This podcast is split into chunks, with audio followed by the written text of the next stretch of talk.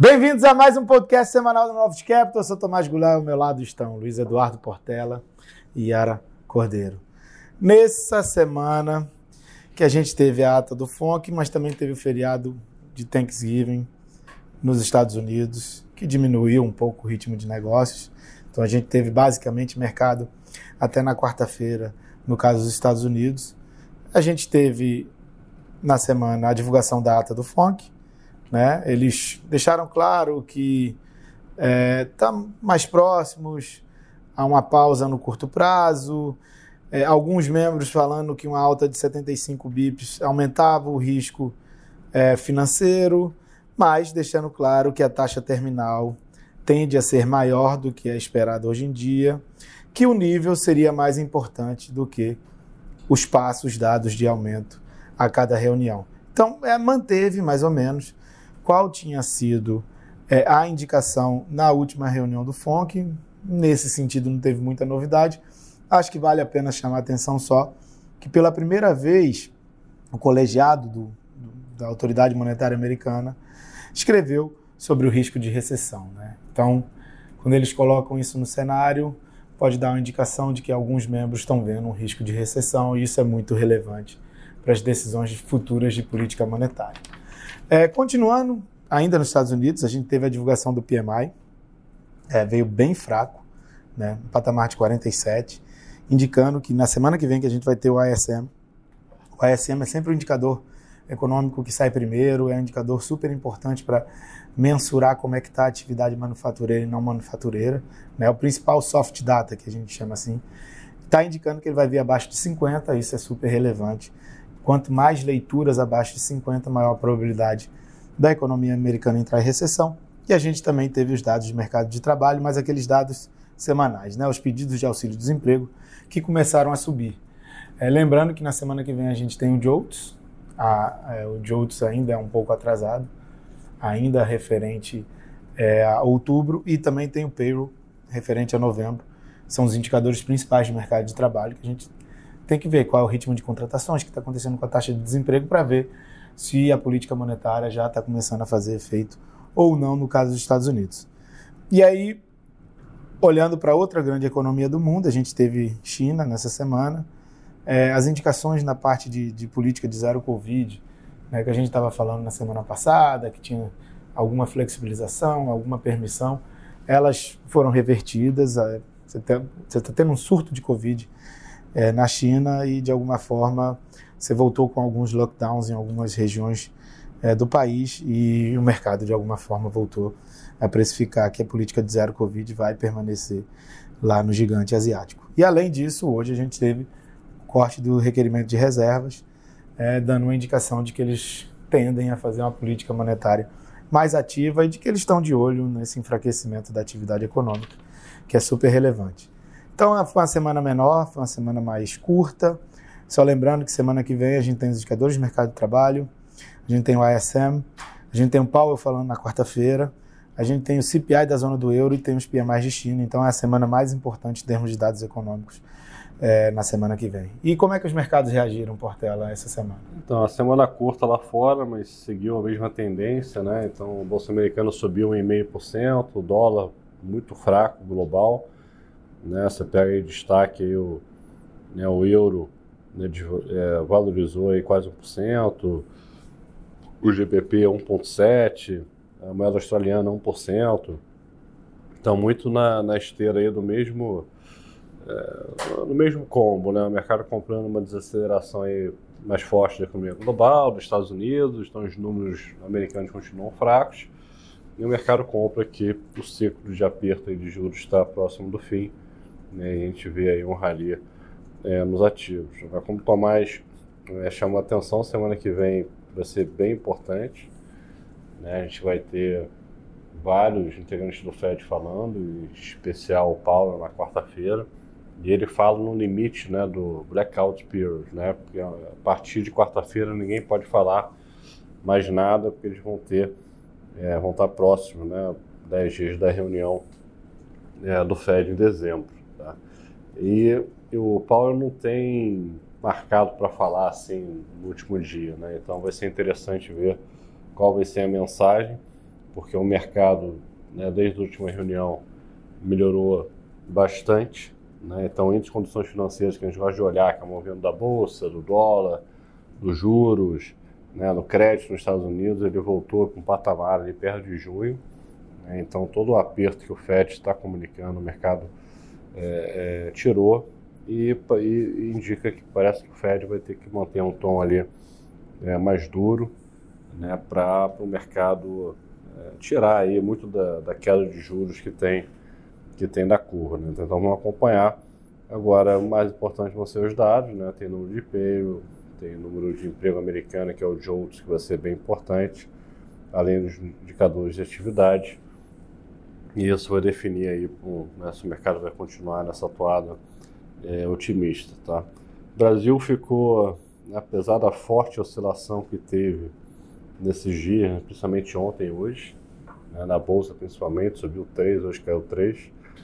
É, dólar também né, caiu bastante, né, hoje subiu aí 2%, ficou estável, né, o dólar ficou estável na semana, a Bolsa ficou estável na semana.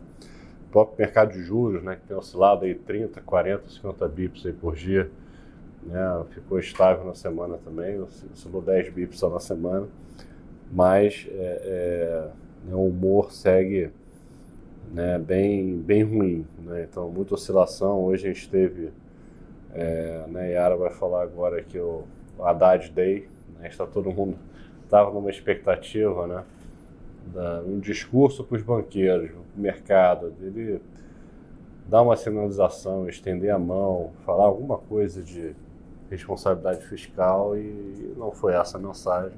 Né? Falou mais do mesmo, da agenda social, né? com a responsabilidade fiscal que o Lula sempre teve nos anos né, de governo e o mercado terminou o dia aí bem, é, bem ruim, já colocando no preço aí a Haddad como o ministro está fazendo.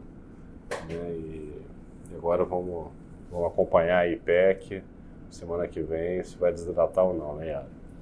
É, Acho que você tocou nos dois principais pontos ali já, né, que são é, é PEC e ministro de Fazenda, as duas grandes definições que a gente tem em relação ao governo, que a gente está de olho, né. É, não ainda não teve nenhuma definição formal de nenhuma dessas coisas, mas é, sobre, né, sobre o ministro da Fazenda, é um pouco isso que você já colocou. É, já vinha subindo essa expectativa com relação ao Haddad desde a viagem dele com o Lula para a COP27. Mas quando hoje né, o Haddad foi falar em nome do Lula, e ele deixou isso muito claro num evento da Febraban, então com, com o mercado, né? É, criou-se um pouco dessa expectativa de que talvez ele fosse fazer alguma sinalização e né, seria um momento para ele se apresentar como, como um ministro viável e o discurso foi praticamente o mesmo. Assim. Então, pesou bastante. E com relação à PEC, é, a PEC foi postergada para a apresentação para o início da semana que vem, por causa da cirurgia e recuperação do Lula, né, ao longo dessa semana. É, o, a princípio, o governo vem insistindo é, na proposta de retirar o Bolsa Família do teto por quatro anos, e aí isso abre espaço para gasto da ordem de quase 200 bi por ano. Então, é, né, é algo que não a nossa situação fiscal não comporta em hipótese alguma e que também não é o que é necessário para fazer as políticas redistributivas sociais que eles querem fazer.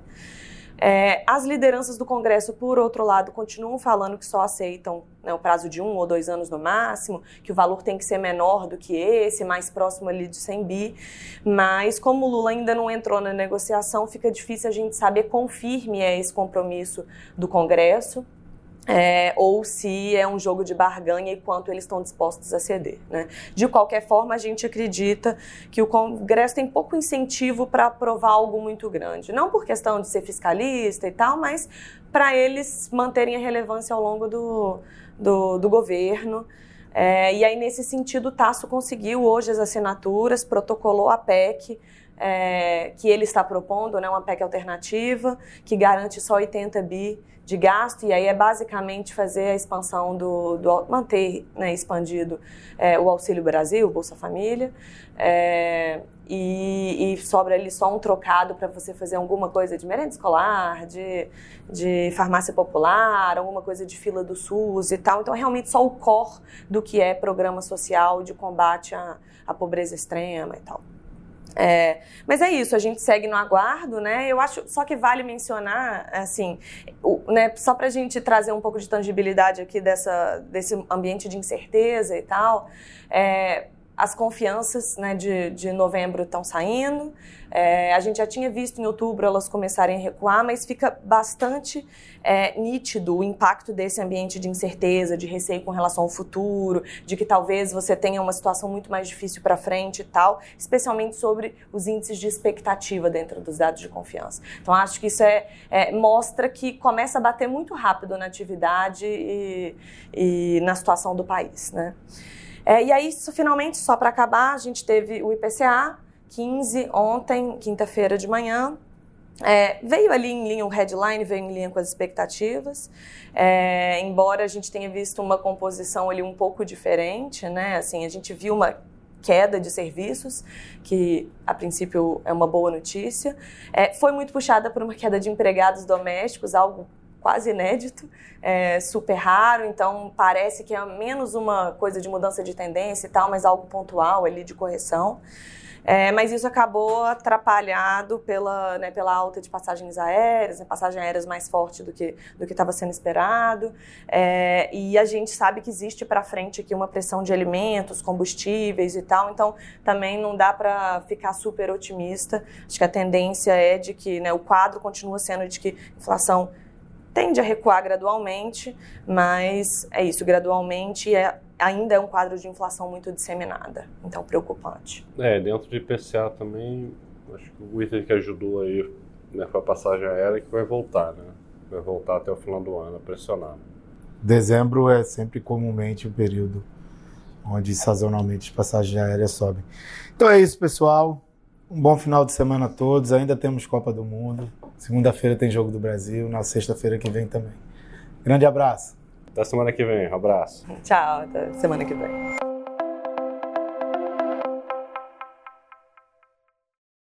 A Novos Capital, gestora de recursos limitada, não comercializa nem distribui cotas de fundos de investimento ou qualquer outro ativo financeiro. Este podcast não constitui uma oferta de serviço pela Novos e tem caráter meramente informativo. A Novos utiliza informações de fontes que acredita serem confiáveis, mas não se responsabiliza pela exatidão de quaisquer das informações assim obtidas e utilizadas neste podcast, as quais não foram independentemente verificadas. Estas informações podem estar desatualizadas ou sujeitas a opiniões divergentes. Este conteúdo não constitui uma opinião ou recomendação, legal ou de qualquer outra natureza, por parte da Novos, e não leva em consideração a situação particular de qualquer pessoa. A utilização das informações aqui contidas se dará exclusivamente por conta e risco de seu usuário. Antes de tomar qualquer decisão acerca de seus investimentos, a Novos recomenda ao interessado que consulte seu próprio consultor legal.